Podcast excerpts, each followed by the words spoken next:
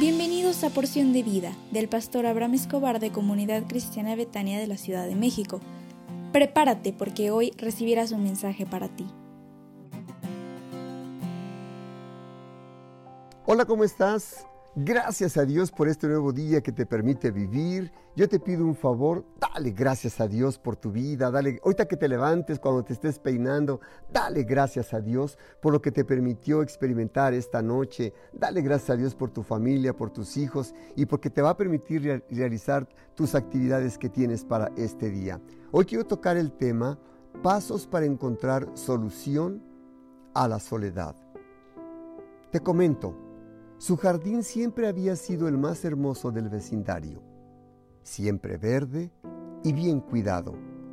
Uno se daba cuenta que ese hombre se mantenía activo y sus hijos se divertían, pues tenía autos, lanchas, carros de golf y remolques que entran y salían de su cochera. Normalmente su esposa también estaba afuera, trabajando en el jardín y cuidando a sus nietos mientras jugaban en el columpio que colgaba del viejo cedro. Pero ahora solo se ve una camioneta pickup estacionada en la entrada de la casa. Se la pasa sentado en un sillón, sintonizando el televisor día tras día para olvidar su soledad. Solo el tiempo pudo cambiar su vida. El viejo roble ya no está. Su esposa tampoco está. La muerte lo ha dejado solo. Génesis 2.18 dice, y dijo Jehová Dios, no es bueno que el hombre esté solo, le haré ayuda idónea para él. Una solución ante tu soledad es mental. Debes saber que Dios está contigo y que no te dejará, decía el salmista.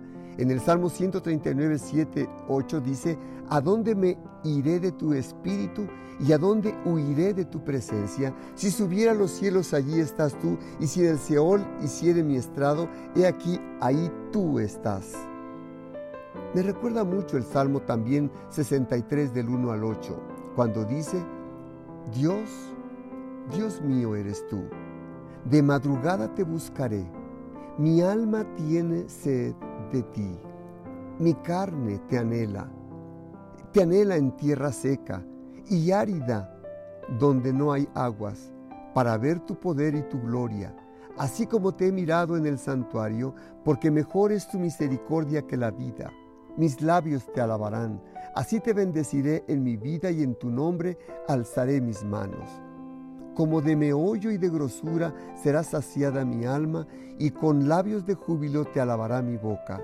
Cuando me acuerde de ti en mi lecho, cuando medite en ti en las vigilias de la noche, porque has sido mi socorro, y así en la sombra de tus alas me regocijaré, está mi alma apegada a ti, tu diestra me ha sostenido. Quiero que sepas que aunque andes este, con el Señor como tu compañero fiel, siempre tendrás momentos de soledad. Todos experimentaremos la soledad, pero siempre tendrás la oportunidad de acercarte al Señor Jesús, doblar tu rodilla, buscarle a Él con todo tu corazón y verás que Él vendrá sobre ti y te renovará y te llenará de amor, de gracia, de paz y te llevará de triunfo en triunfo y de victoria en victoria. Hay algunas preguntas que se hacen las personas cuando pasan por tiempos de soledad. Por ejemplo, mi vida está llena de actividades.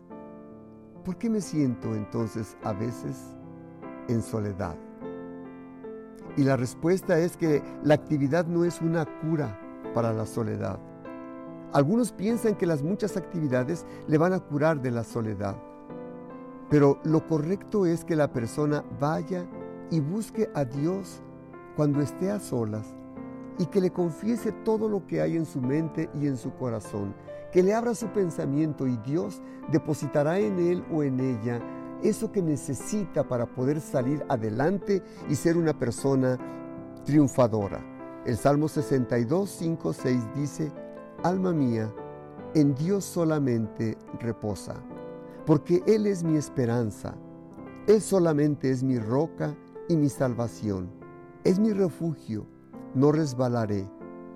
Deseo con todo mi corazón que Dios te bendiga y te colme de favores y misericordias. Y así que sonríe por favor porque Dios te ama y ahorita que te estés este, peinando en el espejo, dite a ti mismo, Dios te ama.